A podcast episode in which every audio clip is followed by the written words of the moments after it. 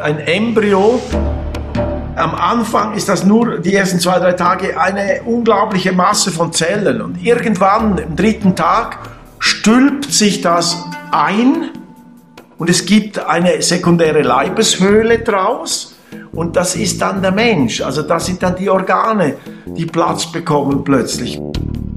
Und ich habe das Gefühl, wir sind so als Menschen eine riesige organische Masse, die im Grunde genommen, und das ist auch der Einzelne, irgendwann, jetzt ist die Zeit, die alte zieht noch zurück, aber die neue lockt schon, ja, die ist noch nicht stark genug, dass diese neue Zeit, diese Umstülpung, wo wir Platz schaffen für Organe wie Liebe, Gewissen, äh, Freiheit, Schönheit, äh, diese Organe am Bild daran sind, dass wir die ausbilden.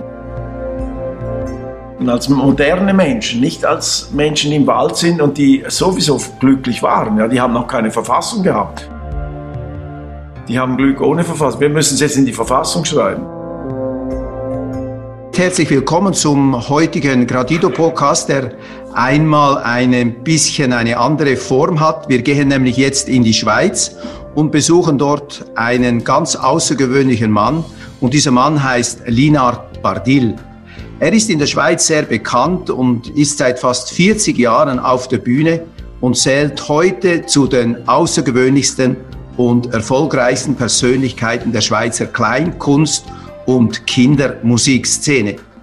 Bereits nach der erfolgreichen Abschluss seines Theologiestudiums an der Evangelischen Fakultät der Universität Zürich ersetzt er jedoch die Kanzel durch die Bühne und widmet sich fortan dem Theater, dem Schreiben und der Musik.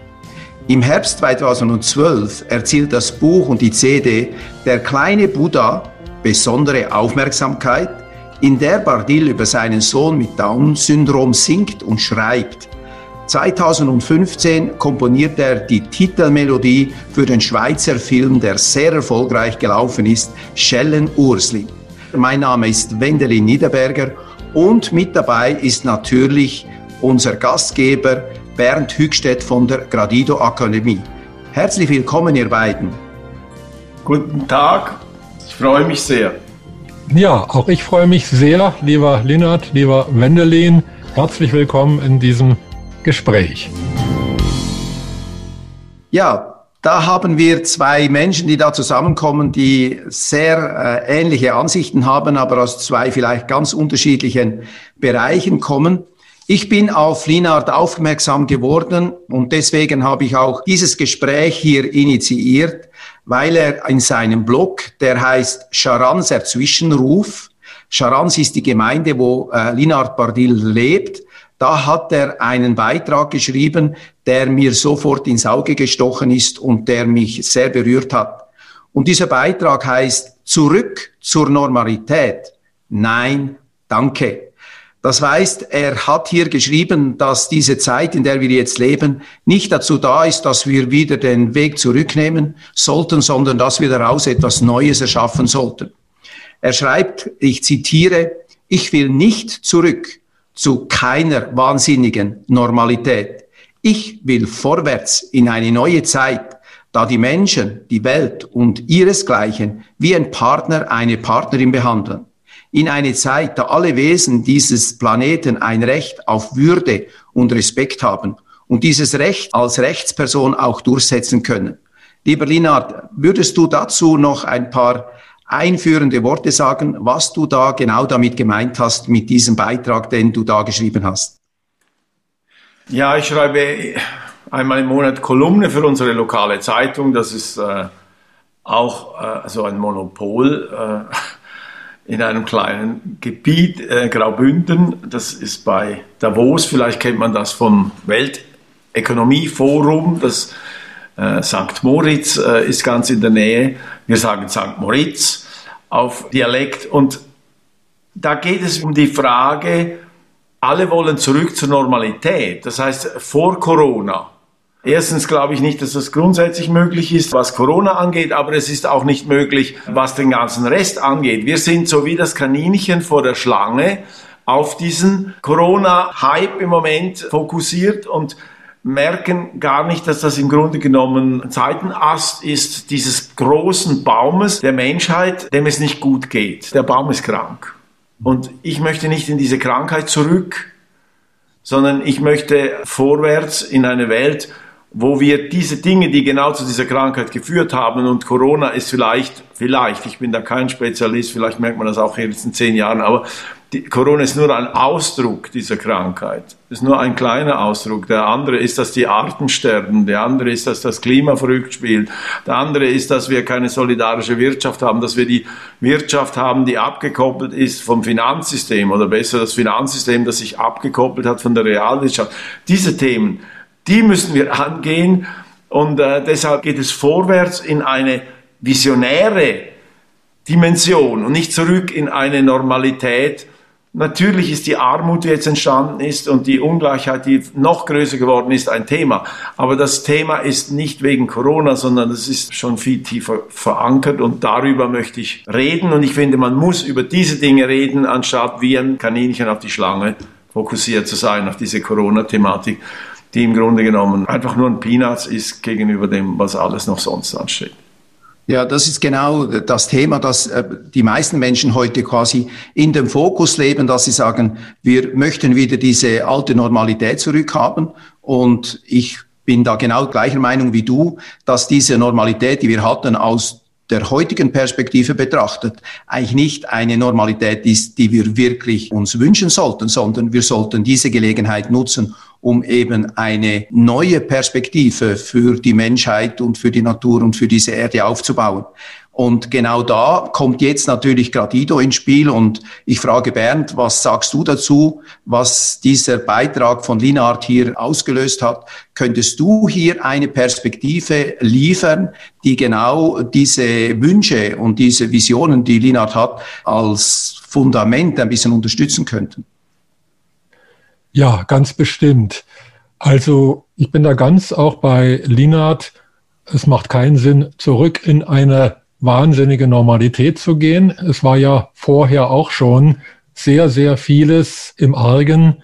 Umweltthema, Gesundheit, Wirtschaft und so weiter. Wie kann eine Perspektive aussehen, wenn wir uns als Menschheitsfamilie betrachten? Mit im Moment fast acht Milliarden Menschen. Und wenn wir wissen, und das wissen wir, dass weltweit wir mehr, weit mehr Menschen ernähren könnten in biologisch hoher Qualität, in einer Qualität, die im Einklang mit der Natur steht, wenn wir es denn wollten und wenn wir es denn tun würden. Es ist kaum zu verstehen, dass wir eine so große Armut zum Beispiel haben, dass wir anstatt unsere durchaus vorhandenen Probleme gemeinsam zu lösen, dass wir einander stattdessen bekriegen, dass wir einander bekämpfen, dass wir unsere Umwelt zerstören. Wenn jetzt hier mal einer kommen würde, einer, der außerhalb der Erde guckt, was macht eigentlich die Spezies Mensch, haben die nichts Vernünftiges zu tun, als sich zu bekriegen, ihren Planeten zu zerstören und so weiter. Das kann so nicht sein. Und damit haben wir nach Lösungen geschaut. Wir machen ja bei Gradido Wirtschaftsbionik. Das heißt, wir schauen, was macht die Natur richtig seit inzwischen viereinhalb Milliarden Jahren und was machen wir Menschen in einem vergleichsweise kurzen Zeitabschnitt falsch.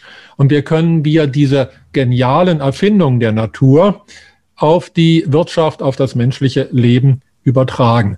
Und da haben wir innerhalb 20-jähriger Forschung sehr, sehr viele Lösungsansätze gefunden, die wir zusammenfügen zu dem, was wir nennen die natürliche Ökonomie des Lebens oder das Gradido-Modell, das die Möglichkeit hat, dass jeder Mensch eben sein aktives Grundeinkommen bekommt, also sich einbringen darf in die Gemeinschaft, bedingungslos einbringen darf in die Gemeinschaft, dafür ein aktives Grundeinkommen bekommt dass alle Länder, alle Staaten einen ausreichenden Haushalt haben, um eben die Infrastruktur zu schaffen und zu erhalten.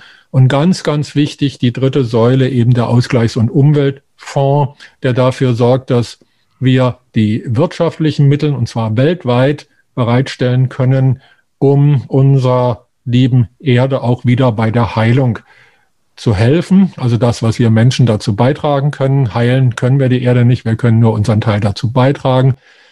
Und das Schöne ist wirklich, dass es inzwischen so rund geworden ist, dass wir sagen können, Gradido ist ein Geld- und Wirtschaftssystem für weltweiten Wohlstand in Frieden und in Harmonie mit der Natur. Die Lösung ist also da. Jetzt gilt es nur noch, dass wir nicht nur die Lösung in die Welt bringen, sondern eben auch immer mehr Menschen finden, die die Lösung verstehen. Es werden auch immer mehr und die sagen, ja, wir wollen konstruktiv in einer Kooperation uns einsetzen, dass die Erde wieder zu dem Paradies wird, als dass sie wahrscheinlich früher einmal gedacht war. Vielen Dank, lieber Bernd, äh, dass du hier diesen äh, Beitrag leistest und für deine unglaubliche Arbeit, die du zusammen mit Margaret Bayer gemacht hast, die natürlich hier auch erwähnt werden sollte. Sie hat einen genau gleichen weiblichen Beitrag dazu geleistet, dieses Konzept zu entwickeln. Jetzt geht es darum, dass wir sagen, wir möchten nicht mehr zurück in die alte Normalität und ganz viele Menschen denken natürlich noch aus dem Blickwinkel, damals war es gut, da hat alles gepasst, es ging uns gut, es hat uns ja den Wohlstand gebracht. Alle diese Aussagen höre ich immer und immer wieder. Das kann sein, wahrscheinlich in einem kleinen Teil der Menschheitsfamilie, aber ein großer Teil hat nicht wirklich so stark davon profitieren können. Oder es sind trotzdem eben noch ganz viele leidvolle Dinge geschehen, die wir eigentlich endlich abstellen sollten. Und dazu gibt es diese Bewegungen wie zum Beispiel Gradido, aber es gibt auch noch weitere Bewegungen. Und eine davon, an der ist Linard beteiligt. Und zwar ist er beteiligt an der Organisation des World Ethic Forums. Und ich bitte dich, Linard, erzähl uns einmal ein bisschen darüber, was ihr da vorhabt und welche Pläne da sind und welche Ziele ihr verfolgt mit diesem Forum. Ja, was Bernd jetzt gesagt hat mit dieser Menschen- und Weltliebenden Einstellung, Aufmerksamkeit, neu zu denken, denke ich, sind wir uns sehr nah, Bernd. Ja. In diesem Forum geht es in zwei Richtungen. Die eine ist theoretischer Natur, was ich nicht einfach nur so ein Produkt älterer weißer Männer ansehe, sondern da gibt es in diesem Forum auch junge, schwarze Frauen zum Beispiel, weil der globale Süden uns sehr wichtig ist, die da eben sehr viel schon gearbeitet haben. Es gibt neben dieser vielen theoretischen Fragen, die wir ja auch noch vertiefen können, also Nachhaltigkeit zum Beispiel, die ganze UNO ist ja voll von Nachhaltigkeit, die 17 Ziele 2030, die formuliert worden sind, die Klimakonferenz in Paris, die Amerikaner jetzt wieder reinkommen, ein bisschen in Bewegung bringen. Es ist ja nicht so, dass da nichts gemacht wird. Und trotzdem halte ich dafür, dass die Ansätze, die wir haben, die theoretischen Ansätze, zu wenig weit gehen und vor allem nicht radikal genug sind. Das heißt nicht radikal im Sinne von Anarchie oder Totalitarismus oder irgendwas, sondern radikal heißt für mich an die Wurzeln gehen. 300.000 Jahre ist der Mensch auf der Erde. Er hat vor 80.000 Jahren angefangen, die Mammuts umzubringen. In den Zwischeneiszeiten hat er die Höhlenbären und das Riesenfaultier ausgerottet. Dann hat er drei, vier verschiedene hominide Rassen auf die Seite gestellt. Dann ist er im Mittelalter an die Meeressäuger gegangen, die jetzt nur noch 10% von dem Bestand haben, den sie mal hatten. Und inzwischen sind wir bei den Bienen angekommen und den Regenwürmern, die äh, in der Schweiz 30% der Regenwurmsorten sind bedrohte Völker. Ja.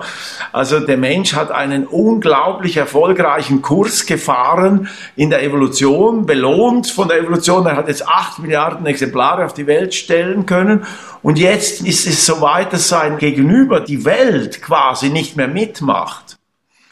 Das ist so die eine große theoretische Seite. Wie kann der Mensch nach 300.000 Jahren erfolgreicher Evolution plötzlich jetzt das umdrehen und sagen, wir brauchen jetzt eine Partnerschaft mit der Erde, weil sonst entzieht sie sich einfach so weit, dass ein großer Teil von uns das gar nicht mehr überleben wird.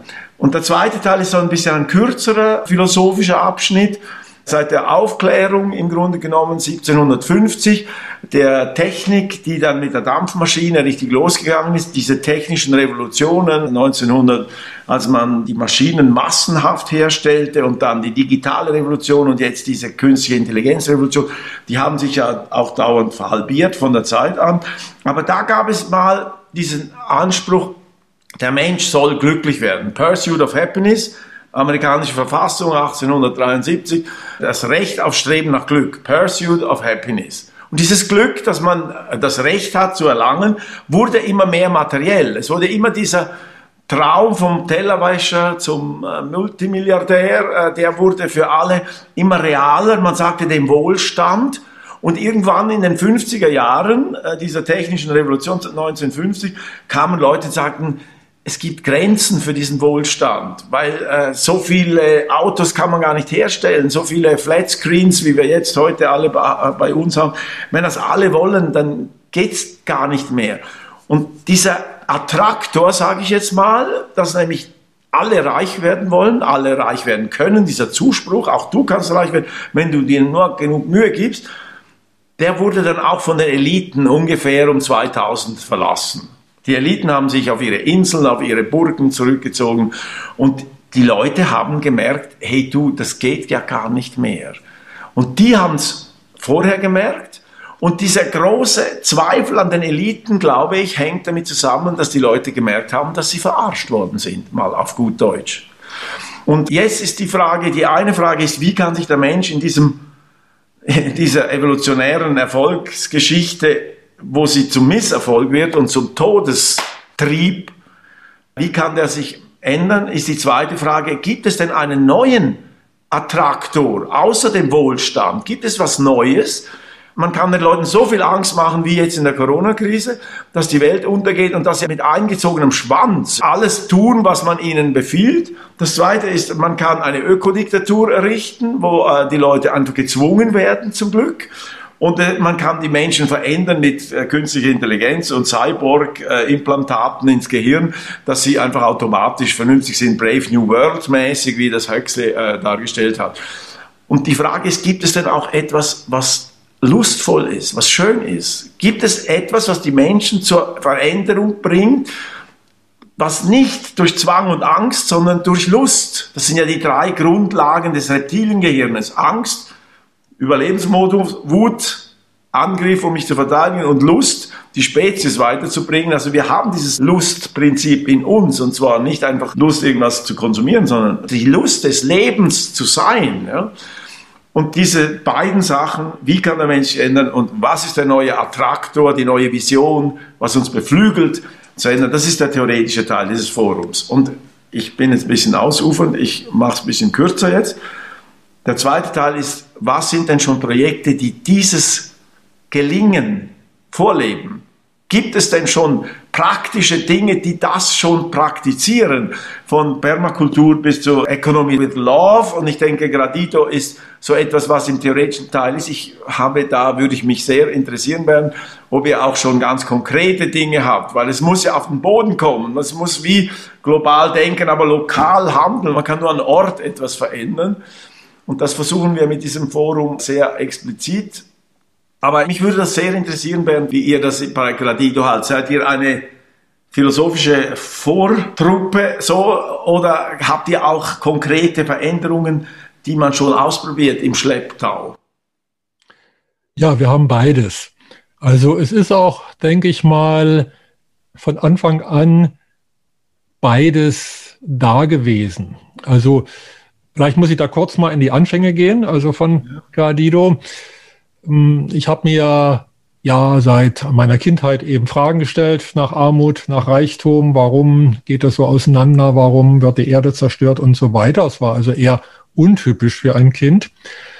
Und habe aber, da ich so vom Hause aus auch ein Tüftler bin, also Erfinder oder Forscher oder wie man es nennen will, immer nach Lösungen gesucht, also immer lösungsorientiert.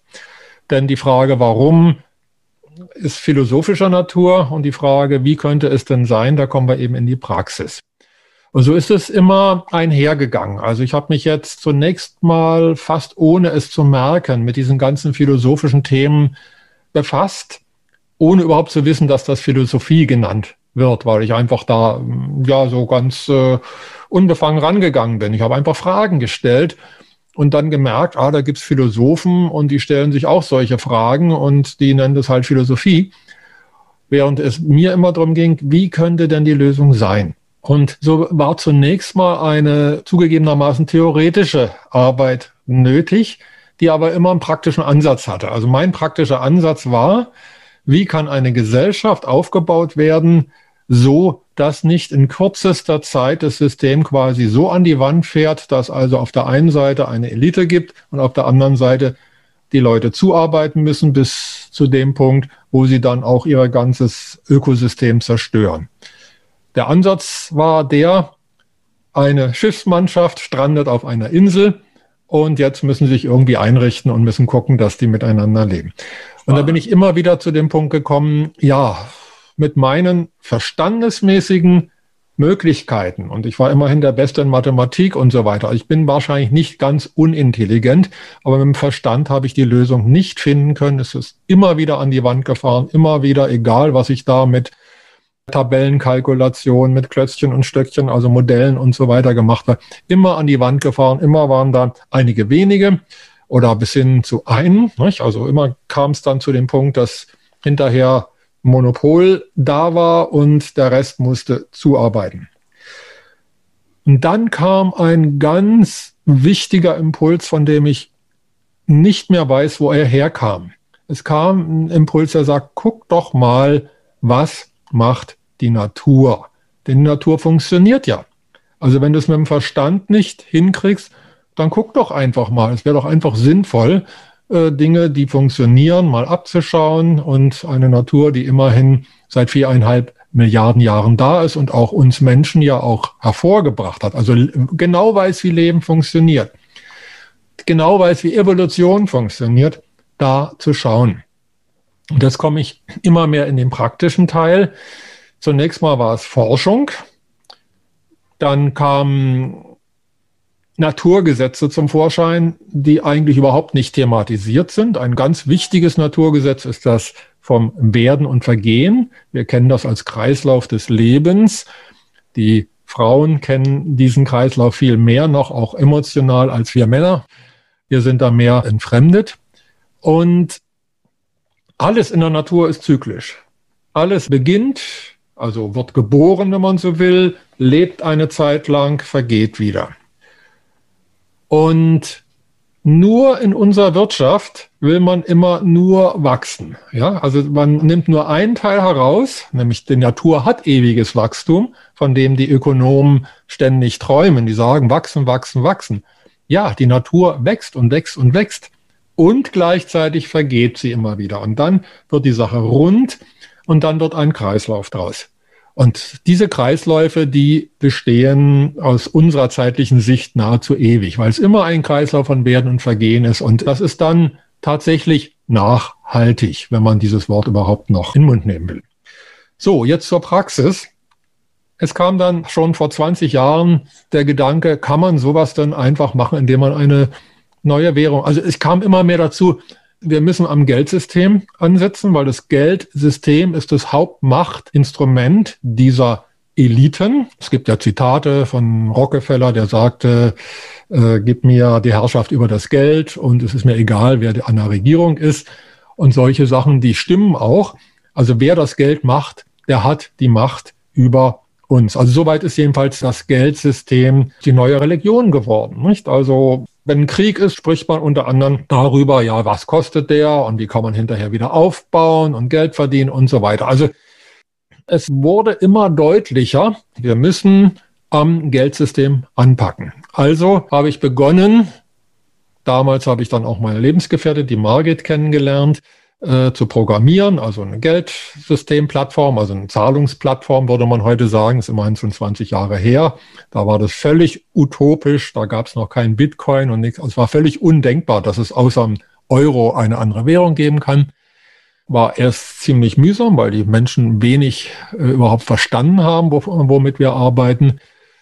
Das hat sich jetzt alles immer mehr entwickelt. Es kamen ja dann die Tauschringe, es kam die Regio-Währung, dann kam Bitcoin.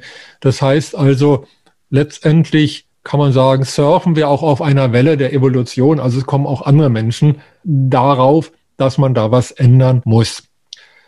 Und jetzt rein praktisch sind wir inzwischen so weit, dass wir eine Währung programmieren mit professionellen Programmierern. Wir haben ein Team im Moment jetzt äh, sind fünf Entwickler dran und sind bald soweit, dass wir eine dezentrale Währung haben werden. Ich denke mal, so in ein paar Monaten sind wir dann fertig. Im Moment sind wir noch zentral, also man kann jetzt schon sein Gradido-Konto bei uns eröffnen. Und es wird dann dezentral, was sehr wichtig ist, denn erstens ist die Natur dezentral und zweitens ist wichtig, dass es viele Gemeinschaften gibt, die das nutzen können. Denn wenn es viele Gemeinschaften sind, ist es nicht mehr zu stoppen. Das ist also ganz, ganz wichtig, wenn da nur einer da ist oder ein Team von Leuten, von fünf Leuten oder so. Äh, inzwischen sind wir übrigens ein Netzwerk von um die 5000 Menschen, aber jetzt das Entwicklerteam ist eben relativ überschaubar. Wenn wir viele Gemeinschaften sind, dann ist es nicht mehr zu stoppen. Das ist einmal wichtig. Und wir sind soweit, ja, man kann dann seine Dienste in Gradido anbieten. Wahrscheinlich werden wir nachher nochmal genau sprechen, was bei Gradido eigentlich ganz anders ist als beim jetzigen Geldsystem, was bei Gradido ganz anders ist als bei Bitcoin und Regiowährung und so weiter, warum Gradido der Natur entspricht. Aber erstmal zu wissen, es gibt, das war ja deine Frage nach der Praxis, es gibt schon eine Plattform, da kann man sein Gradido-Konto eröffnen. Man kann an der bedingungslosen Teilhabe schon dabei sein, also damit sein aktives Grundeinkommen schöpfen. Das ist schon rein psychologisch ein ganz tolles Moment, wenn Menschen merken, sie tun was für die Gemeinschaft, fürs Gemeinwohl. Das machen übrigens die meisten Menschen, ohne es selbst wertzuschätzen. Aber sie merken, viele merken erst, ich tue ja schon ganz viel für die Gemeinschaft. Und das wird wertgeschätzt. Damit bekommen die ihre 1000 Gradido, also vom Wert her so ungefähr wie 1000 Euro oder 1000 Franken. Und ja, auf einmal wird es wertgeschätzt. Also junge Mütter haben äh, uns gesagt, Mensch, es ist ihnen auf einmal klar geworden, wie wertvoll ihr Dienst an der Menschheit ist, dass sie jungen Menschen, also dass sie Kinder zur Welt bringen und sie begleiten in das äh, Leben zu erwachsenen, verantwortungsvollen Menschen was ja von der Wirtschaft überhaupt nicht wertgeschätzt wird. Ganz im Gegenteil, man meint, man muss die den Müttern wegnehmen und dann in Anführungszeichen professionell erziehen in Kindergärten und Schulen und so weiter. Also praktisch ist jetzt schon da, man kann sich einbringen in die Gemeinschaft. Man deklariert, was man tut für die Gemeinschaft. Das ist ganz einfach, braucht man nur aufschreiben. Im Moment ist es noch Treu und Glauben. Wir sind ja noch im Versuchsstadium. Später wird man es dann irgendwie nachweisen können. Daraus wird der Gradido erschaffen durch das aktive Leben der Menschen, also nicht mehr durch Schulden wie im derzeitigen Schuldgeldsystem, sondern Gradido ist ein Lebensgeldsystem. Also dadurch, dass ich aktiv lebe, mich in die Gemeinschaft einbringe, wird der Gradido geschaffen und man kann mit dem Konto schon, es beginnen die Leute schon auch sich auszutauschen. Bisher noch auf einer eher experimentellen Ebene.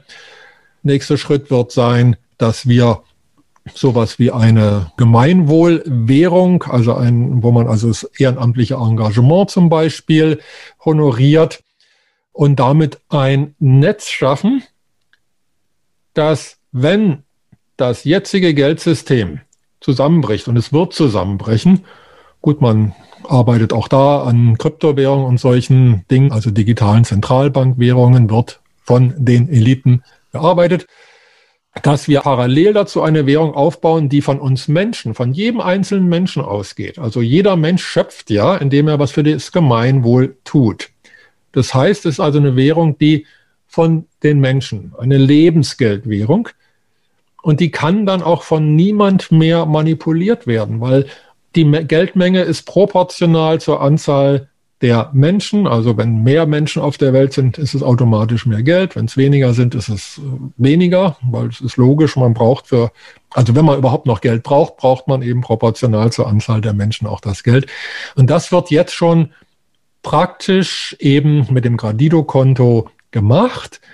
Und wir arbeiten im Moment sehr intensiv dran, dass es auch so weit hochskalierbar ist, dass es sich auf weltweiter Ebene dann ausbreiten kann. Also du wärst ein Kandidat für unser Forum, Bernd.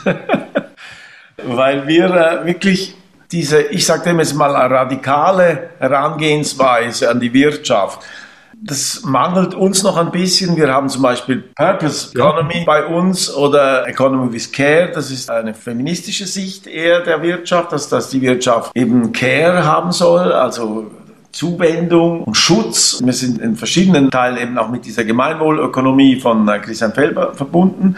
Aber das, was du jetzt sagst, ist diese Konkretisierung des Geldproblems, was ja der Silvio Gesell ja schon vor 150 Jahren im Grunde genommen mit seiner Freiwirtschaft, oder das Geld ohne Zins und Inflation durchgeackert hat. Und wir haben in der Schweiz eine Partei gehabt, eine Freiwirtschaftspartei und in meinem Dorf gab es 57 Mitglieder in dieser Partei.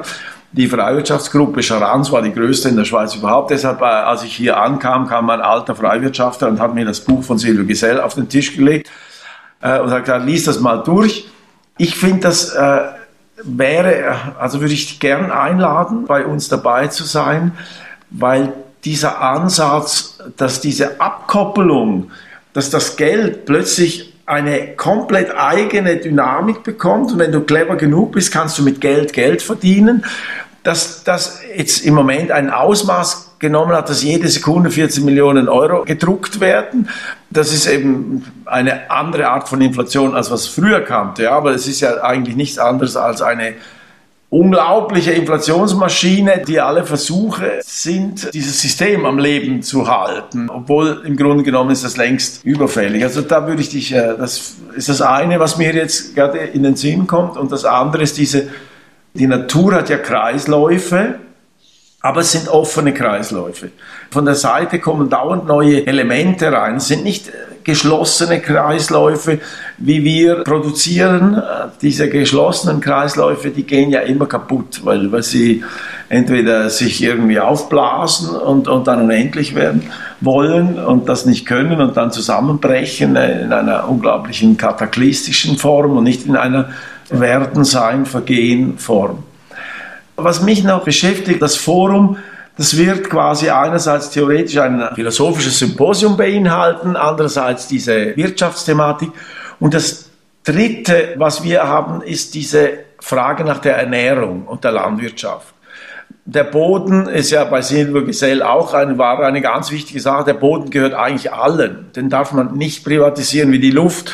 Bei der ist es noch einigermaßen klar, aber das Wasser ist inzwischen auch schon nicht mehr klar, dass man sagen muss, das Wasser gehört allen.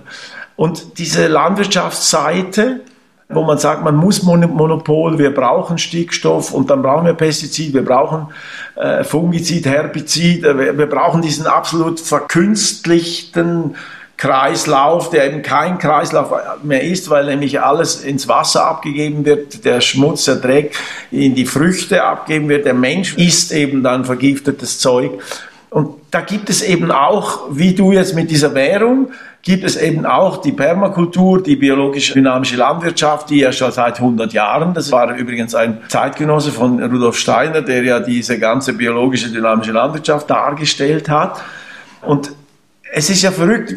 Die Frage ist, wie soll ein Korn, das jetzt keimt und eine Kornähre wird, soll das jetzt gedopt werden mit Drogen wie Stickstoff, die aus dem Ersten Weltkrieg kommen, weil das Pulver nicht mehr gebraucht wurde? Und dann haben sie den, Anteil Stickstoff genommen, um, die Pflanzen zu dopen. Und dann müssen sie gar nicht viele Wurzeln machen, dann schießen sie hoch, das äh, Unkraut schießt auch hoch, dann muss man Unkrautvernichter machen, dann schießen die aber zu schnell hoch, dann muss, muss man das wieder mit Herbiziden wieder eindämmen, dann, äh, dann, dann ist das dermaßen schnell äh, gewachsen, dass die Zellen zu groß sind von dem Stängel, von dem Strohstängel und dann muss man Insektizide einsetzen, damit die das nicht äh, durchbohren und, und so fort. Bei der Ähre kommt so ein kleiner, ja, so ein, ein Fahnenblatt dazu, das züchtet man so groß, dass nachher am Schluss die Feuchtigkeit auf den Körnern zu groß ist. Dann muss man Fungizid einsetzen gegen den Pilzbefall. Und wir sind eigentlich in einer permanenten Manipulation drin, während ein normales Korn sich 80 Kilometer, das muss man sich mal vorstellen, 80 Kilometer Wurzeln produziert, um in der Erde die Nährstoffe zu suchen, also durch minimale, kleinste Mikrowurzeln, aber zusammengenommen sind die 80 Kilometer lang. Und dann werden die Zellen auch nicht so auseinandergezogen, das wird ein bisschen kleiner, das Korn. Oben wird es auch ein bisschen kleiner. Und die Behauptung ist ja immer, wenn wir das nicht machen, verhungert die Menschheit. Und wir schaffen es, 80 Milliarden Nutztiere zu ernähren, aber 8 Milliarden Menschen schaffen wir nicht, weil wir durch den Pursuit of Happiness jedes Gefühl hat, ich muss dreimal am Tag Fleisch fressen. Ich bin kein militanter Veganer oder Vegetarier, aber reicht einmal in der Woche nicht auch aus. Dann könnte man nämlich von den 80 Milliarden Nutztieren schon mal 8 Milliarden machen und mit dem Rest des Korns könnte man ja die Menschen ernähren. Also es würde in Überfülle diese Überbevölkerungsthematik, äh, die stimmt so nicht, wie wir sie serviert bekommen. Und das, denke ich, ist ein wichtiges Thema. Wir sind mit dem Martin Ott, das ist der äh, Präsident von FIBEL, dem Forschungsinstitut für biologischen Landbau. Der wird dort dieses äh, Thema vertiefen mit den Leuten. Permakultur ist da drin, Urban Gardening, dass man in der Stadt anfängt anzupflanzen. Also diese ganz konkreten Food Waste Geschichten, ein großer Teil des Hungers ist ja darum, weil man das alles verfaulen lässt, anstatt dass man es isst. Ja, weil die Karotten ein bisschen länger sind als so, werden weggeschmissen und so. Es gibt ja so viele Thematiken von Leuten, die das aber auch schon machen. Ja, wir haben in der Schweiz ein großes Food Waste Bewegung, die eben das verhindern und die Permakultur jetzt angefangen haben, wo man äh, eben in diesen Kreislauf noch viel inniger reingeht. Die einzigen drei Flaschen Wein, die in der Schweiz als nicht kontaminiert von Pestiziden waren, sind alles Kreislaufreben und biodynamische Bewirtschaftung von Weinbergen. Alle anderen hatten große, heißt bei uns Kassensturz oder Carb-Typ, Kassensturzuntersuchung. Drei Flaschen waren nicht kontaminiert. Und die anderen waren alle mit Glyphosat und, und wie die alle heißen. Man muss sich das mal vorstellen, dass wir uns vergiften. Und jetzt noch den letzten Gedanken. Wir haben in der Schweiz die Möglichkeit zur Volksabstimmungen. Wir haben zwei Volksabstimmungen dieses Jahr über die Trinkwasserreinheit und die Pestizidinitiative, die gegen diese Pestizide vorgehen will und sagt, äh, es werden nur noch Landwirte äh, subventioniert, die keine Pestizide, Herbizide, Fungizide gebrauchen. Und da würde ich gerne eine Frage in den Anschluss an euch machen.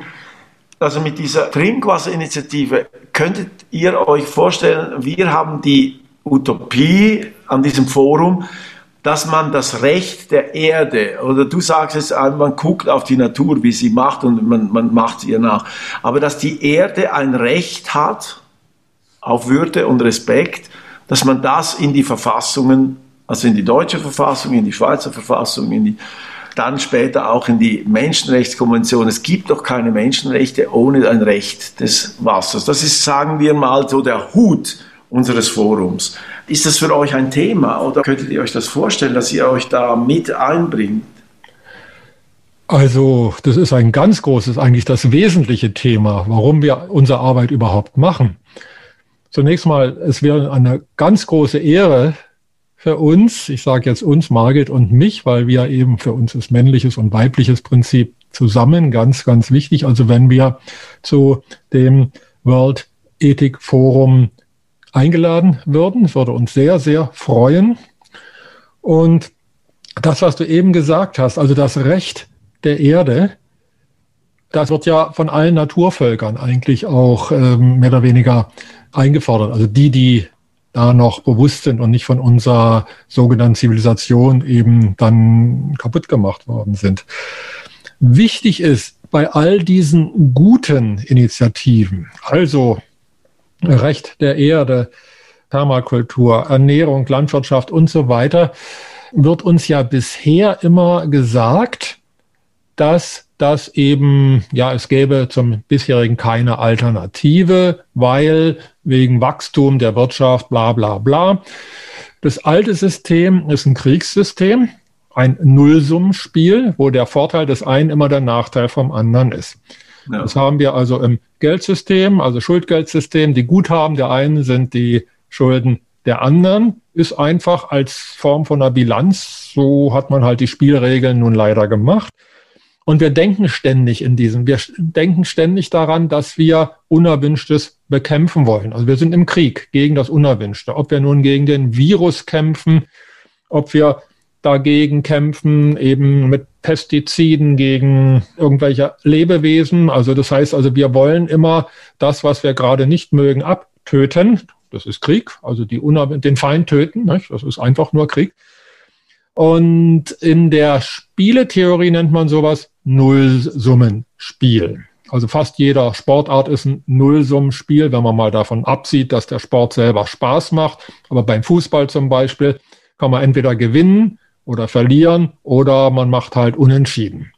Und deshalb kann sich jetzt auf globaler Ebene zum Beispiel Fußball nicht weiterentwickeln, außer dass da können die Fußballspieler immer besser werden. Aber es gibt immer ein Aufsteigen und Absteigen. Also man kann sich noch so sehr anstrengen, es kann sich nicht entwickeln. Ja. Es gibt aber auch in der Spieletheorie ein sogenanntes Plussummenspiel oder ein Plussummenprinzip. Und das heißt, wenn wir kooperieren, dann können wir alle gewinnen. Oder wenn wir nicht kooperieren, verlieren wir alle. Also Plussummenspiel heißt entweder wir gewinnen alle oder wir verlieren alle. Und Gradido ist auf diesem Plussummenmodell aufgebaut. Und das Wichtige ist, dadurch kommen wir in die Lösung. Also nur wenn wir eine Lösung anbieten können, können wir auch politisch was erreichen. Solange die Politik oder solange die Wirtschaft sagt, ja, ist ja nicht möglich, äh, könnt ihr euch alles das wünschen und so weiter, dann bleibt das ein ethischer Anspruch und ein großer Frust, weil dieser ethische Anspruch, der völlig berechtigte ethische Anspruch, ja nicht befriedigt werden kann, angeblich. Nicht? Tina, there is no Alternative. Und das Neue jetzt ist mit Gradido, wir haben eine Lösung. Das heißt, all diese positiven Initiativen, von denen du gesprochen hast, und all diese ethischen Ansprüche, von denen du gesprochen hast, also ganz wichtige Dinge, da haben wir jetzt die Instrumente dazu. Das heißt, wir wissen jetzt, wie können wir es machen zum Wohle aller. Gradido ist so aufgebaut, dass niemand einen Schaden hat, es sei denn, er wäre neurotisch machthungrig. Dann würde er halt weniger Macht haben, weil wenn Menschen in Freiheit selbstbewusst leben, kann man sie eben nicht mehr so zwingen zu bestimmten Dingen, die gegen die Natur sind. Aber gut, das ist, das heißt also jemand, der einen neurotischen Machtanspruch hat, der wird etwas an Macht verlieren. Aber ansonsten gewinnen alle. Die bisher armen Menschen, die kommen zu einem Wohlstand in Einklang mit der Natur durch Gradido. Und die reichen Menschen, die können im Prinzip reich bleiben, vielleicht nicht mehr so unsinnig reich, mächtig, aber äh, es ist also keine Revolution, sondern wir gehen von einer friedvollen Transformation aus. Also so wie die Raupe zum Schmetterling wird. Nicht? Also wir, das alte System ist das Raupensystem, gefräßig, war vielleicht wichtig für die Evolution. Ich weiß es nicht, ob es wichtig war, aber zumindest es war mal. Wir können die Vergangenheit nicht ändern. Und jetzt sind wir am Punkt, jetzt haben wir die Chance, entweder wir schaffen gemeinsam die Transformation in Frieden, dann kommen wir wieder in das Paradies, in das, ja, vielleicht die Erde gedacht war, oder eben wir schaffen es gemeinsam nicht, dann würde es uns gehen wie den Dinosauriern. Und das Gute ist, dass wir jetzt die Möglichkeit, die Mittel dazu haben. Und die können wir, das ist unser Beitrag mit Gradido, dass wir für alle diese guten, positiven äh, Initiativen, die schon da sind, wo Menschen wirklich auch mit großem Einsatz dran arbeiten, wo wir die Hand reichen können und sagen, wenn wir zusammenarbeiten, dann haben wir auch das Geldsystem dazu, denn das alte Geldsystem würde alles davon verhindern. Da kommt genau dieser Punkt ins Spiel, den äh, Linard angesprochen hat. Was ist denn der Attraktor? Das heißt, was ist denn hier derjenige Punkt, Bernd, der die Menschen dazu bringt, dass sie das annehmen möchten? Was ist die Motivation der Menschen, die jetzt nicht mehr äh, auf dem Punkt der, der äh, ausschließlich äh, materiellen Wohlstands liegt, sondern was ist der Attraktor und die Motivation für die Leute, dieses Konzept anzunehmen? Hast du da eine Antwort darauf? Ich glaube ja. Das heißt, nicht ich habe die Antwort, sondern die Evolution hat die Antwort darauf. Wenn man jetzt schaut, was die junge Generation für, äh, wie soll ich sagen, für Wünsche hat, dann merkt man, die haben gar nicht mehr so den Wunsch nach materiellen Wohlstand. Äh, Lennart hat vorhin ja auch zwei Begriffe geprägt, nämlich äh, oder genannt Glück und Gelingen. Interessanterweise ist das derselbe Wortstamm. Also das Wort Glück kommt vom selben Wortstamm wie das Wort gelingen. Das heißt, ein gelingendes Leben muss nicht zwingend sein, dass ich so viel materiellen Dinge anhäufe, dass ich eigentlich mehr Probleme damit bekomme, als es mir wirklich bringt. Und die junge Generation, soweit wir es jetzt so sehen können, ja, die will Spaß, die will Freude, die will nicht sich mit den alten Problemen beschäftigen müssen, die wir Alten ihnen eingebrockt haben und unsere Vorfahren, sondern die will Lebensfreude. Und es gibt das schöne Sprichwort, es reißt sich besser mit leichtem Gepäck. Je weniger Ballast, je weniger materiellen Ballast ich habe, umso besser geht es mir, umso freier werde ich. Und dieses Freiheitsgefühl oder der Wunsch nach Freiheit, nach Glück, der kann eigentlich nur befriedigt werden, wenn wir erstmal erkennen, dass dieses Materielle, sofern es zu viel ist, dann uns mehr belastet. Ne? Und insofern glaube ich, also ich will nicht sagen, dass ich jetzt oder dass Gradido jetzt diesen Attraktor bringen kann, sondern dass uns da die Evolution zur Hilfe kommt und die Menschen, die sich nach wirklichem Glück sehnen, letztendlich froh sein werden, wenn sie es denn verstanden haben. Und verstehen tun sie es eben, wenn sie es immer öfter hören. Wir Menschen sind Gewohnheitstiere, das heißt, das, was wir ständig hören, das äh, verstehen wir auch mit der Zeit. Und insofern bin ich da sehr, sehr optimistisch, auch wenn es jetzt noch so erscheint, dass viele Leute, speziell in den älteren Generationen, es vielleicht noch nicht verstehen. Aber wir haben die Erfahrung gemacht, Kinder verstehen es viel leichter als Erwachsene. Ich weiß noch vor knapp 20 Jahren, da habe ich äh, Margrets Nichten, die waren damals eben Kinder, jetzt sind es eben schon stolze Mamas. Und äh, die haben sofort verstanden, was Gradido bedeutet. Für die war völlig klar, dass es ein Kreislauf ist und so weiter. Die fanden es toll. Also die waren damals von sechs Jahre bis äh, die älteste im Teenageralter und insofern, die Kinder, die jungen Menschen, die haben es viel leichter, das zu verstehen. Und wir brauchen uns wahrscheinlich auch nicht grämen, dass es vielleicht viele ältere Menschen, also wir alle sind jetzt, wir drei sind auch nicht mehr die Jüngsten, aber wir gehören ja zu denen, die sich Gedanken machen, wahrscheinlich äh, ihr Leben lang. Also wir haben uns unser ganzes Leben lang äh, Gedanken gemacht, wie wir unseren Teil beitragen können, um die Welt zu verbessern. Und ja, also da kommt uns die Evolution, glaube ich, wirklich zur Hilfe. Ich habe den Anspruch und deswegen unterstütze ich Gradido auch, weil ich das Gefühl habe, dass jeder Mensch in Freiheit und Würde seine Tätigkeit ausüben kann. Und du, Linardo, du bist jetzt seit 40 Jahren selbstständig und auf der Bühne und ich nehme an, du sorgst selber für dich und dein Leben und dein Einkommen. Bei den Menschen, mit denen ich arbeite, ist das meistens immer der größte äh, Schwierigkeitspunkt, dass sie sagen, ja gut, ich möchte schon gerne meine Potenziale nutzen, meine Fähigkeiten einsetzen, aber wovon soll ich denn leben? Weil ich kann mir das irgendwie nicht vorstellen. Äh, Lina, sag doch schnell kurz noch, bevor wir zum Schluss kommen, wie hast du das geschafft, dass du damals schon diese Idee hattest, dass du als Künstler äh, arbeiten möchtest und was hat dir die Sicherheit Sicherheit gegeben, dass du davon auch leben kannst? Es gibt jetzt zwei Dinge. Ich, darf ich noch ganz, ganz kurz auf das äh, nochmal zurückkommen, was Bernd gesagt hat? Ja. Ich glaube, der neue Attraktor ist die Erde selber.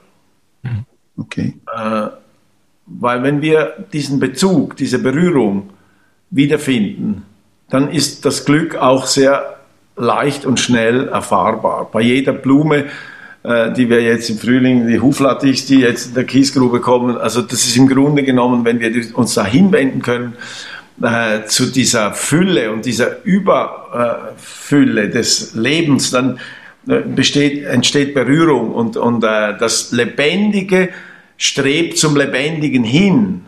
Und wenn man dieses Hinstreben zum Lebendigen als natürlich nimmt und nicht als ein bisschen bekloppt oder so, sondern wenn man dem nachgeht, dann äh, glaube ich, dass ganz viele Dinge plötzlich wichtig werden, die nicht wichtig waren, weil wir sie gefüllt haben mit Alternativen, mit, äh, mit, mit, mit, äh, eben mit Haben und, und, und mit, der, mit dem lebendigen Zusammensein hat nicht nur eine, die Natur da draußen, sondern wir sind ja auch Natur und wir nehmen Kontakt auf äh, zu den anderen Menschen, die auch Natur sind. Und bei jedem Atemzug merken wir ja, dass wir diese Dualität von Kultur und Natur äh, nicht aufrechterhalten können. Äh, das Zweite, was du äh, gefragt hast, ist, ich glaube, das hat etwas mit der Frage nach der Kunst zu tun. Wenn jemand in sich dieses Bestreben, sich zu äußern, ja, also aus dem Inneren, aus Inneren etwas Äußeres zu machen, das für mich alle Menschen haben, aber vielleicht Künstler in einer bestimmten spezifischen Art, dann ist es dir einfach ein Stück weit auch egal, ob du davon leben kannst oder nicht. Du machst das, weil du das musst. Ja? Also ich singe, weil ich ein Lied habe, sagt der Kollege Wecker. Das ist, äh, man wird krank. Man wird krank, wenn man das nicht aus sich heraustragen kann, was man in sich birgt. Und das Entbergen, das ist für viele jetzt im Moment sehr schwierig, weil sie im Grunde genommen das nicht mehr tun können, meine Kollegen und ich selbst auch und das Digitale ist nicht wirklich ein Ersatz. Aber dadurch, dass du jetzt gesagt hast, das Grundeinkommen, es müsste für Künstler viel mehr klar sein, dass sie überleben können, auch ohne dass sie kommerziellen Erfolg haben. Das wäre einfach eine unglaublich wichtige Grundvoraussetzung. In der Schweiz gibt es drei Städte, die jetzt das Grundeinkommen für Künstler eingeführt haben. Das bewährt sich jetzt schon. Das ist einfach das Beste, was man äh, machen kann, wäre für alle Menschen so, aber für die Künstler auch. Und bei mir war es auch ein bisschen Glück. Äh, ich meine, wenn ich ganz abgehobene, experimentelle, klassische Kunst gemacht hätte, und da sind wir wieder beim Forum, wir machen eine Uraufführung von Gerard Zinstag, einem sehr sperrigen Komponisten auch, äh, weil ich finde, diese Musik äh, führt dazu, dass unsere Gehirnbindungen wieder neu zusammengesetzt werden müssen, wenn man da mal eine Viertelstunde diese Musik hört. Wir haben die Kunst ganz fest in dem eingebaut und äh, wenn du sagst, wir kommen langsam zum Schluss, würde ich dann zum Schluss noch gern meinen umgestülpten Würfel euch vorführen, weil die Umstülpung, du sagst vorher Transformation, äh, äh, ich habe versucht ein neues Wort zu nehmen, weil ich glaube, dass die Sprache ganz wichtig ist, dass wir eben nicht die Nachhaltigkeitsmühle immer nachbeten, weil die irgendwo auch ausgelatscht ist, weil auf jedem Birchermüsli steht nachhaltig produziert drauf, das heißt irgendwie langsam nichts mehr. Und ich bin auf sperrige, ich stehe auf sperrige Begriffe wie zum Beispiel Umstülpung. Und ich würde euch gerne meinen Schaubwürfel umstülpen zum Schluss dann. Aber ich will dir nicht den Schluss äh, vornehmen. Du musst das machen. Du bist der Moderator. Okay, gut. Danke, Linard, für diese Ausführung. Und du hast genau das Richtige gesagt. Und das ist das, um was es eigentlich geht und wofür ich mich jetzt einsetze. Du hast gesagt, wenn ein Künstler seine Kunst nicht ausüben kann, wird er krank. Es ist so. Aber weißt du was? Alle anderen auch. Du genau. musst nicht Künstler sein, um krank zu werden, wenn du nicht das tust, was du eigentlich tun solltest. Absolut. Da bin ich eben Bernd unglaublich dankbar und der Margret, dass sie dieses Gradiso-System geschaffen haben, inklusive das Finanzsystem, wo eben auch wirklich ein wichtiger Teil ist. Ich meine, wenn dieses Problem nicht gelöst ist, dann werden wir eben das nie erreichen können. Und darum möchte ich jetzt Bernd fragen. Bernd, du hast 20 Jahre daran gearbeitet, dieses Gradido-System zu entwickeln. Du weißt nicht, ob das irgendjemals von den Menschen angenommen wird, ob deine Arbeit auch wirklich Früchte tragen wird. Was war deine oder was ist deine innere Triebfeder, um hier diese Arbeit zu machen? Ja, das kann ich, glaube ich, so ähnlich sagen, obwohl es jetzt nicht künstlerisch ist, aber wie es auch Linat gesagt ich konnte gar nicht anders. Es war so, dass ich in meinem äh, alten Beruf, der ja auch interessant ist. Ich bin ja ursprünglich Tonmeister von Beruf. Ich habe Musik aufgenommen, ich habe Kompositionen, also ich war auch Komponist. Das ist also ein hoch äh, und schöner Beruf. Aber ich konnte nicht anders, als mich ständig mit diesem Thema, aus dem jetzt Gradido geworden ist, zu beschäftigen bis dahin, dass ich dann, ja, ich glaube, Lennart hat es angesprochen, eben auch äh, gesundheitliche Probleme bekommen habe. Eben, was kann einem Tonmeister Schlimmeres passieren als Probleme mit den Ohren? Und die habe ich bekommen. Und inzwischen muss ich sagen, es war ein Geschenk des Schicksals oder ein Geschenk des Himmels, dass ich die bekommen habe, weil dann konnte ich zunächst mal diesen Beruf nicht mehr ausüben und war auf einmal freigestellt. Ich war zwar auch finanziell dann nicht abgesichert, aber auch da, das Leben geht ja immer weiter. Also ähm, ich hatte mir ein Grundeinkommen gewünscht, natürlich. Und ich glaube, es ist auch mit ein Antrieb, dass ich daran arbeiten wollte, an einer Lösung, dass alle Menschen ihr Ikigai leben können, also das, was ihren Lebensinhalt ausmacht und auch davon leben können, dass die Lebensgrundlage erstmal da ist und dass man dann darauf aufbauend dann gerne so viel verdienen kann wie, wie möglich, aber dass es niemals sein darf, dass ein Mensch Dinge tun muss, die er vielleicht sogar aus ethischen Gründen nicht tun will, also nicht nur keine Lust hat, sondern äh, ethisch. Und da gibt es viele Menschen, die Dinge tun, die sagen, ja, es macht keinen Sinn, es ist sogar schädlich, aber ich muss meinen Lebensunterhalt verdienen. Also dass das gelöst ist, denn dann können wir wirklich das, was uns antreibt, das Ikigai, von dem du ja auch sehr viel sprichst, Wendelin, dass wir das leben können und damit wirklich auch gemeinsam das Paradies auf der Erde erschaffen können. Denn jeder Mensch hat ja seine Lebensaufgabe mitgebracht. Und insofern, um auf deine Frage nochmal zu antworten, also ich konnte nicht anders. Das ist ein großes Glück, dass ich nicht anders konnte. Andere Menschen können vielleicht noch anders oder sie glauben anders zu können. Also die hängen fest in ihrem Job. Das ist ja dann kein Beruf. Ich mache einen Unterschied zwischen Beruf Berufung und äh, Job. Die machen halt ihren Job, um Geld zu verdienen. Und wenn wir den Evolutionssprung als Menschheit schaffen wollen, dann ist es wichtig, dass möglichst viele Leute ihr Ikigai leben, ihre Lebensaufgabe leben können, dass wir einander unterstützen darin, die Lebensaufgabe zu finden, sofern sie so verschüttet ist, traumatisch vielleicht, dass die Leute schon gar nicht mehr wissen, was ist eigentlich ihr innerer Lebenswunsch. Da gibt es ja Gott sei Dank sehr gute Coaches, Leute, die einem dabei helfen können, den, seinen Lebensinhalt zu finden. Und unser Beitrag ist tatsächlich, wie du auch sagtest, Wendelin, dafür zu sorgen, dass die wirtschaftliche Grundlage dafür da ist und dass es sogar erwünscht ist, dass sogar die Gemeinschaft von Menschen sogar erwartet, dass jeder seinen Lebensinhalt leben darf und auch leben soll. Ja, äh, du sagst es richtig, Bernd. Ich finde, es gibt mittlerweile genug wissenschaftliche Studien, die darauf hinweisen, wenn Menschen eine Tätigkeit ausüben müssen, die ihnen nicht zusagt, dass sie dann eine innere Leere spüren. Ja. Diese innere Leere führt dazu, dass man irgendwelche äußeren Kompensationen braucht. Und ich denke, in dieser Debatte der Umstülpung, wie Linard das wunderbar beschreibt, sollte eben dieser Aspekt eine ganz wichtige Rolle spielen. Und wenn wir diese zwei Dinge zusammenbringen können, nämlich diese Umstülpung des Menschen in ein sinnerfülltes Leben mit einer Tätigkeit, die für ihn Sinn macht, ohne dass er sich um seine Existenz ängstigen muss, kombiniert mit dieser wunderbaren Gradido-Philosophie, wo die äh, Existenz gesichert ist, dann haben wir eine ganz andere Möglichkeit, um eben die, das Gesundheitssystem zu unterstützen oder zu ändern. Wir haben ein anderes äh, Schulsystem. Eine, heute sehen wir doch das ganz klar. Wir unterrichten unsere Kinder und ich sehe immer wieder, wie Eltern auf mich zukommen und sagen, sie haben unglaubliche Schwierigkeiten, weil das Kind keinen Plan hat, nicht weiß, was durch will, weil es einfach nicht das gelernt hat in der Schule, was ihn äh, hilft und unterstützt, um eben ein selbstbewusstes Leben zu führen und das machen zu können, was wirklich in seinem Innern ist.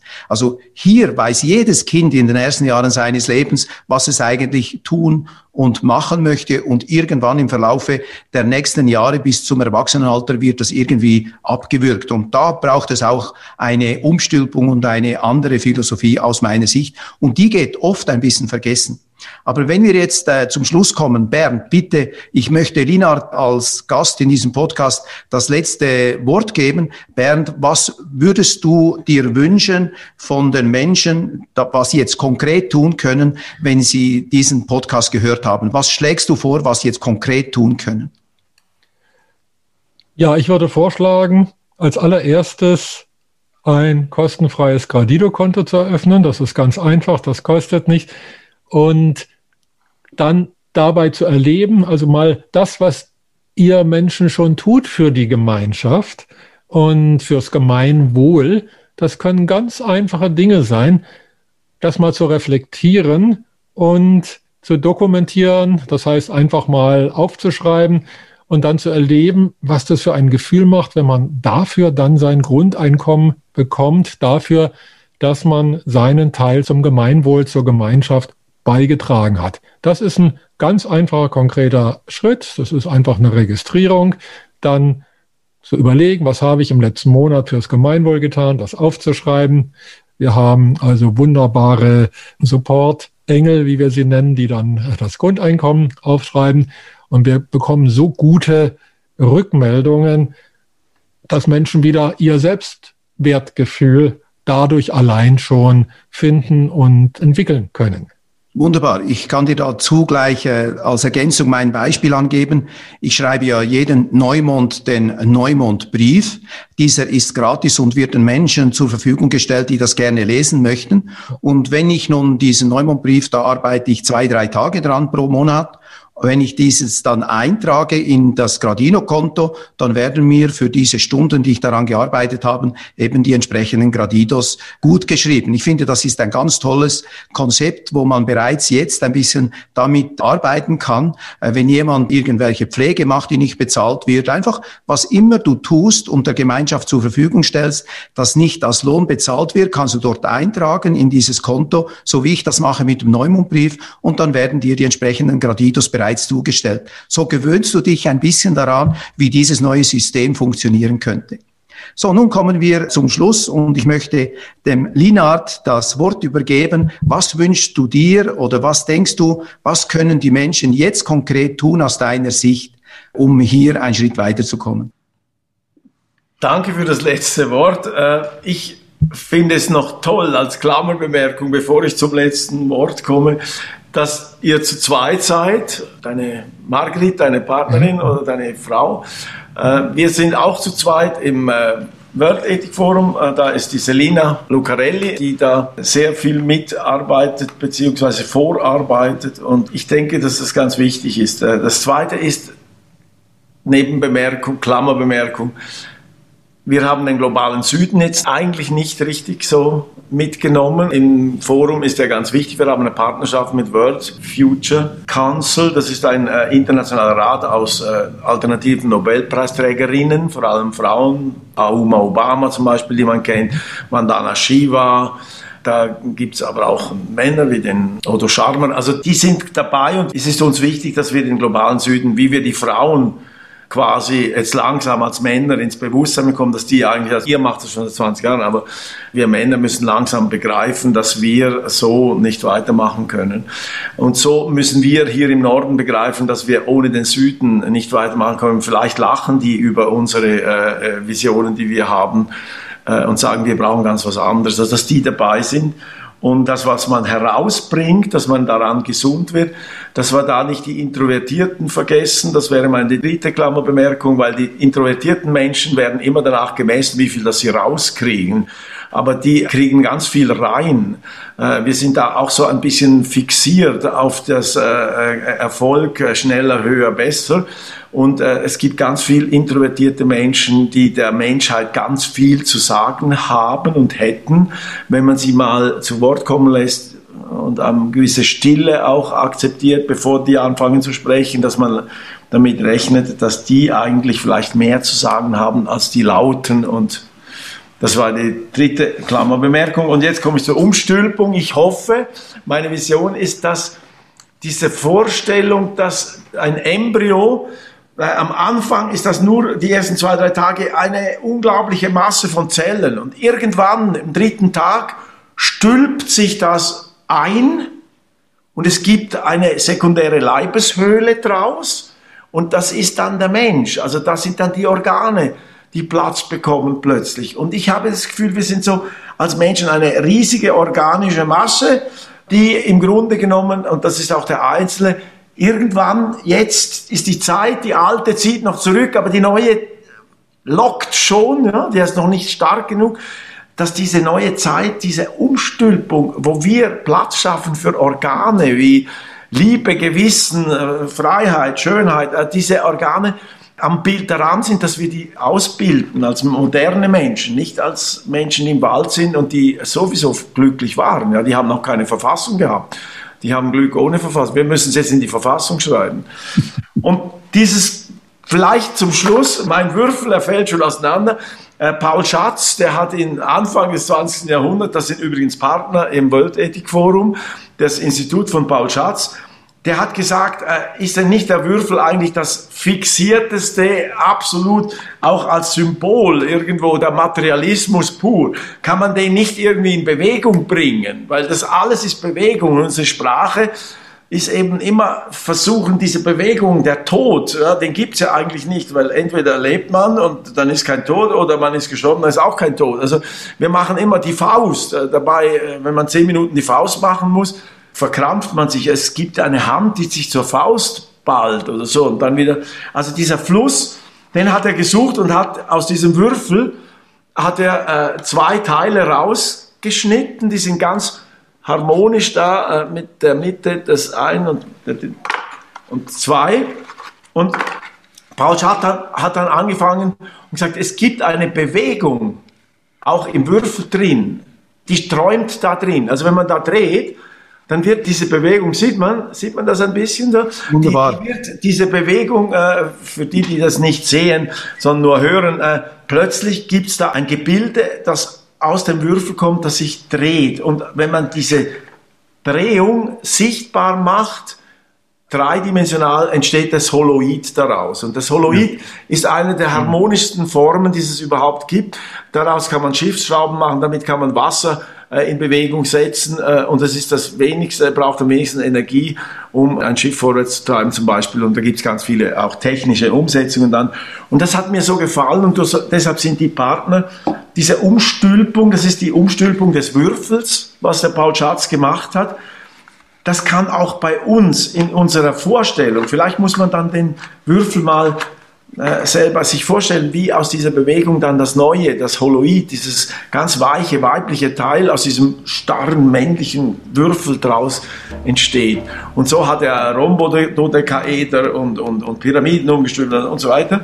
Und das ist so meine Hoffnung, dass wir uns das zutrauen und uns die Zeit nehmen, nicht nur gescheite Sätze, Bücher und Ideen zu wälzen und zu lesen, sondern dass wir in uns anfangen, das Paradies zu sehen, weil das Paradies sind wir selber.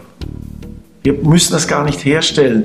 Wir haben uns einfach vertreiben lassen aus dem Paradies, aber im Grunde genommen sind wir das Paradies und dann kommen wir in ein spirituelles Feld rein. Da müsste man noch mal eine Stunde drüber reden.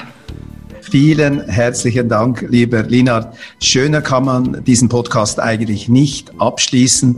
Es ist traumhaft, wie du das ausdrücken kannst als Künstler und als unglaublicher Mensch und als eine ganz, ganz große Seele. Vielen, vielen Dank, lieber Bernd, dass du das zur Verfügung stellst. Ich glaube, wir haben hier eine große Kraft gefunden, um eben wirklich in die Zukunft zu sehen, wie wir am Anfang des Podcasts gesagt haben, zurück in die alte Realität, in die Normalität, das sollten wir auf alle Fälle vermeiden. Und dazu braucht es eben Menschen, Pioniere wie du, Bernd, und wie du, Linard, die eben diese Impulse geben können und die Rahmenbedingungen schaffen können, damit die Menschen, jeder für sich das erkennen kann. Und zwar, wie Linard das richtig gesagt hat am Schluss, am Ende sind wir alle, jeder Einzelne für sich, ist eigentlich gefordert, in sich dieses Paradies zu finden. Vielen Dank für diesen wunderbaren Podcast. Schön, dass ihr dabei gewesen seid und ich freue mich schon darauf, euch beide am World Ethic Forum zu sehen, worauf ich noch hinweisen möchte, dass man sich dort bereits anmelden kann. Und ich bin überzeugt, dass wir diese entsprechenden Links auch bei den Show Notes dazugeben werden. Sehr gerne. Vielen herzlichen Dank euch beiden. Es war ein großartiges Gespräch, aus dem auch ich ganz viel lernen konnte. Und ich freue mich riesig, weil ich auch das Gefühl habe, dass da wieder was Gemeinsames wachsen kann. Die Umstülpung finde ich ganz toll. Also ich hoffe, dass die Aufzeichnung, ich habe es hier so ein bisschen auch aufgezeichnet, dass ich das dann bei den Show Notes im Podcast in diesem Teil auch im Video zeigen kann. Und ja, ganz, ganz herzlichen Dank euch beiden. Dankeschön und bis zum nächsten Mal. Wiedersehen.